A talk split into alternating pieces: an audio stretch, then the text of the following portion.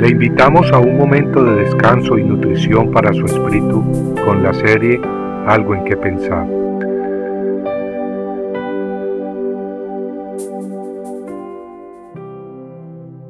No participéis en las obras infructuosas de las tinieblas, sino más bien reprendedlas. Pablo manda a los fieles de Éfeso a no sólo abstenerse de participar en las obras de la oscuridad, sino también a reprenderlas, es decir, exponerlas por lo que son, obras de la oscuridad. En la primera carta a Timoteo, Pablo le pide que parara a ciertas personas que estaban introduciendo doctrinas equivocadas.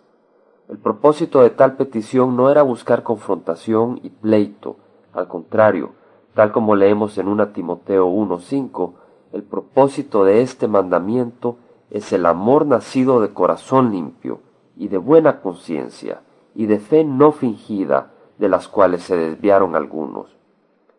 Tenemos que reconocer que el exponer las doctrinas falsas trae a veces oposición y malentendidos.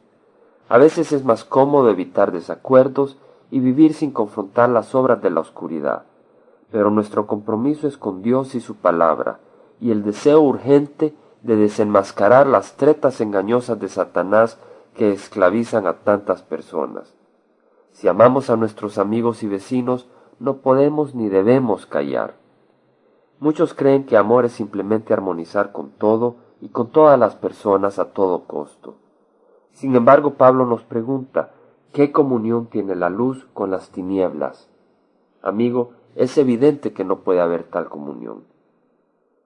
Como podemos leer en 1 Corintios 6, nuestro llamado no es reconciliarnos con las fuerzas de la oscuridad, sino salir de ellas, dejando toda impureza y viviendo en el temor de Dios. En ese proceso, un amor sano y genuino hacia Dios y nuestro prójimo nos conduce a buscar el arrepentimiento de los hombres y su reconciliación con Dios y su salvación. Un amor infundido por Dios no puede descansar en las fundaciones engañosas del infierno.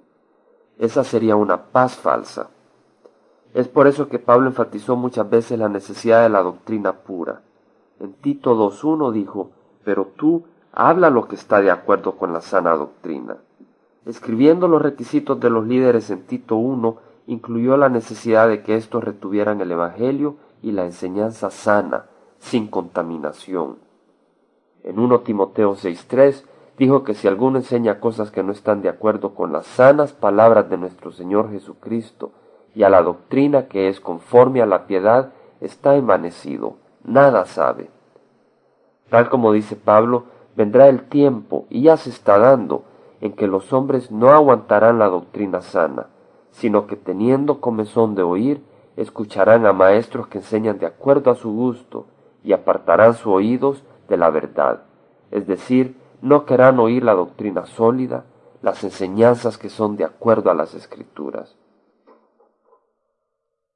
Padre eterno, venimos a ti necesitados, necesitados de que nos unjas con una mayor medida de ese amor que viene de ti, ese amor que persevera con paciencia y amabilidad, pero sin sacrificar la verdad, mas establecido en ella, ese amor que es limpio, separado de las obras del mal, amor que actúa bajo la luz divina, habitante de un corazón consagrado a ti amor que conociendo el poder destructivo de la maldad, se levanta con el poder de lo alto para hacerle frente a la corriente de engaño que arrasa con nuestros seres queridos y vecinos.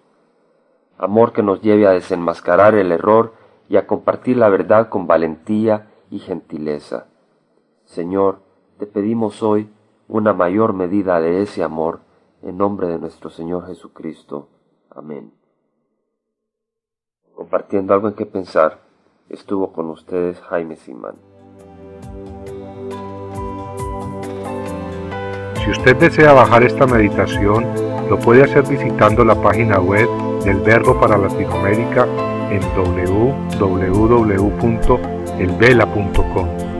Y el Vela se deletrea E L B de verdad E L A, donde también encontrará otros materiales de edificación para su vida. Puede también escribirnos al Vela Pio Box 1002 Orange, California 92856, Estados Unidos. Dios le bendiga.